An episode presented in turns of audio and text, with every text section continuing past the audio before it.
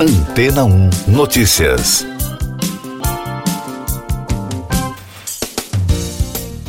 Bom dia! Pesquisadores da Universidade de Tecnologia de Toyohashi, no Japão, criaram um modelo de inteligência artificial para veículos autônomos que atua ao mesmo tempo com a percepção e o controle do ambiente.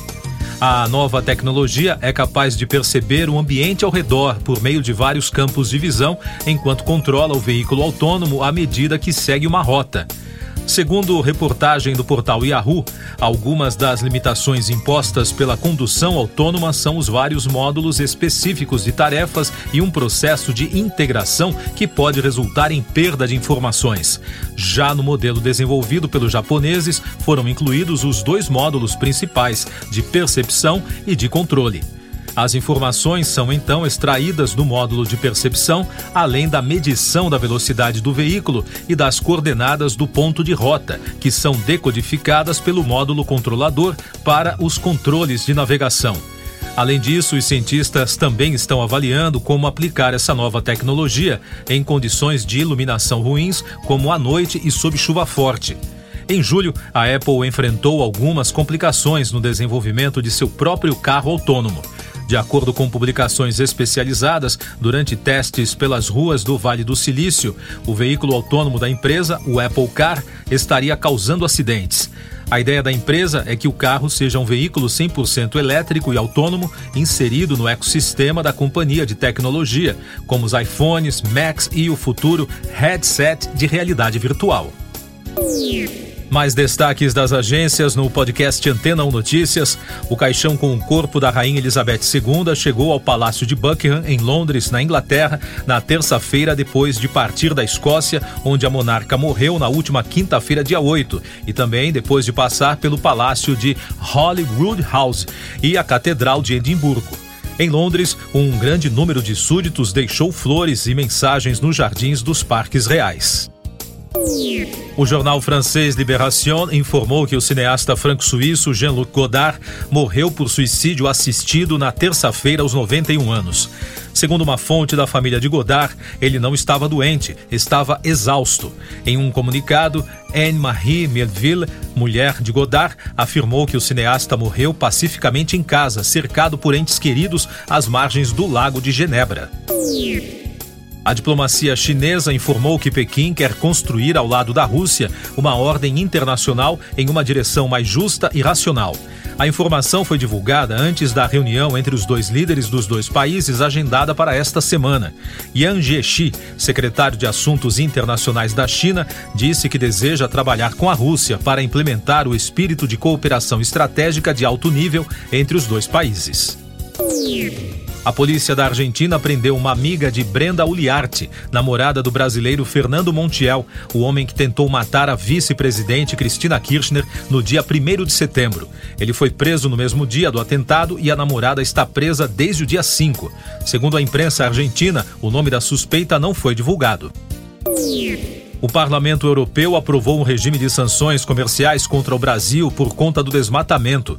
De acordo com o portal UOL, a proposta prevê que empresas europeias garantam que o abastecimento de carne, soja, cacau e outros produtos não ocorra de uma forma que desmate florestas.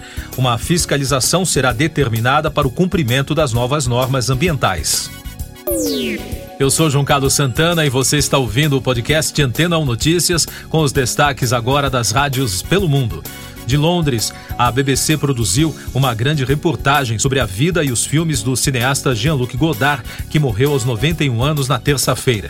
A rede britânica fez uma retrospectiva de seus trabalhos mais seminais e lembrou da frase Os filmes modernos começam aqui, do crítico de cinema Roger Ebert sobre Breathless, conhecido em português como Acossado, dirigido pelo cineasta em 1960.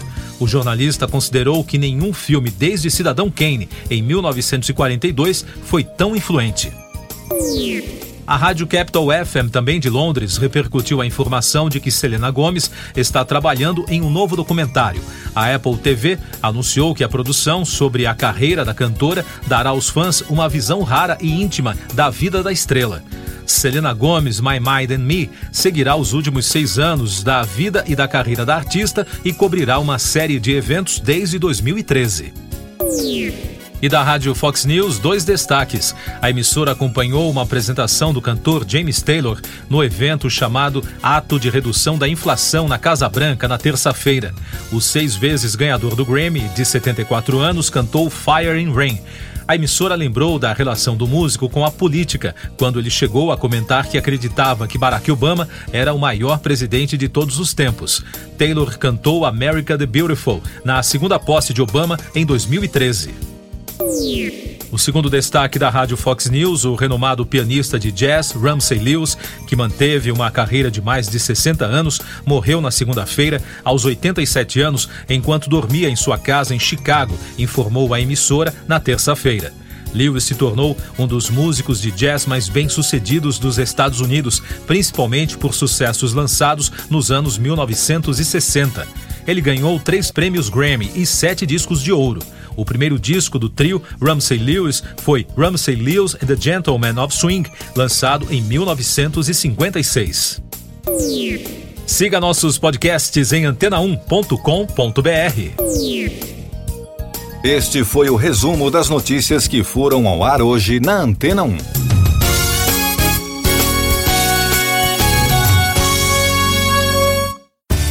Depois de tanto conteúdo legal, que tal se hidratar com água rocha branca?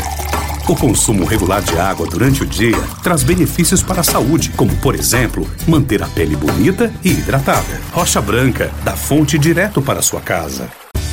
Depois de tanto conteúdo legal, que tal se hidratar com água rocha branca? O consumo regular de água durante o dia traz benefícios para a saúde, como, por exemplo, manter a pele bonita e hidratada. Rocha Branca, da fonte direto para sua casa.